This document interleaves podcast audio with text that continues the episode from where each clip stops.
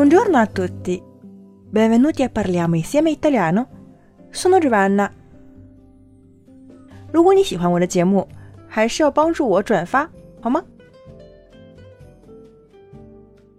今天我们的主题是 Va a letto con le galline，表示你睡得也太早了吧？字面意思 andare a letto con le galline，在母鸡睡觉的时间你就睡觉了。 我们指 andare a letto molto presto，表示很早就睡觉了。我们来举一个例子：Marta va a letto con le galline perché ogni giorno deve portare i bambini all'asilo nido. Marta va a letto con le galline.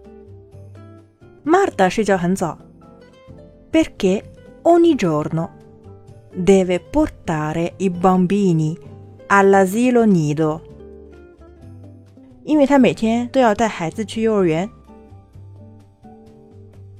Galina 这个词，我们经常出现在一些俗语和俚语当中。我们说 avere un cervello di gallina，或者是 essere una gallina，说这个人的脑袋像母鸡一样，就指一个人有点笨笨的，不怎么灵光的样子。我们还有一种说法，zampe di gallina，可以表示眼角的鱼尾纹，也可以说这个人写字像 zampe di gallina，表示字很潦草，不太认得清。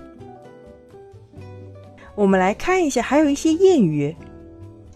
第一个说，galina che canta la fatto l'uovo，在叫唤的母鸡呢，大家都知道它已经下蛋了。所以咱们中文是指欲盖弥彰，此地无银三百两。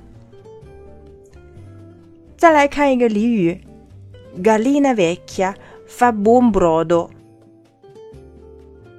brodo 这个词我们在以前的节目当中有讲过，表示高汤浓汤，用老母鸡做的汤比较鲜。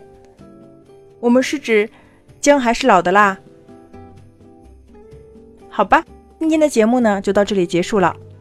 Ci vediamo la prossima volta e parliamo insieme italiano. Ciao ciao!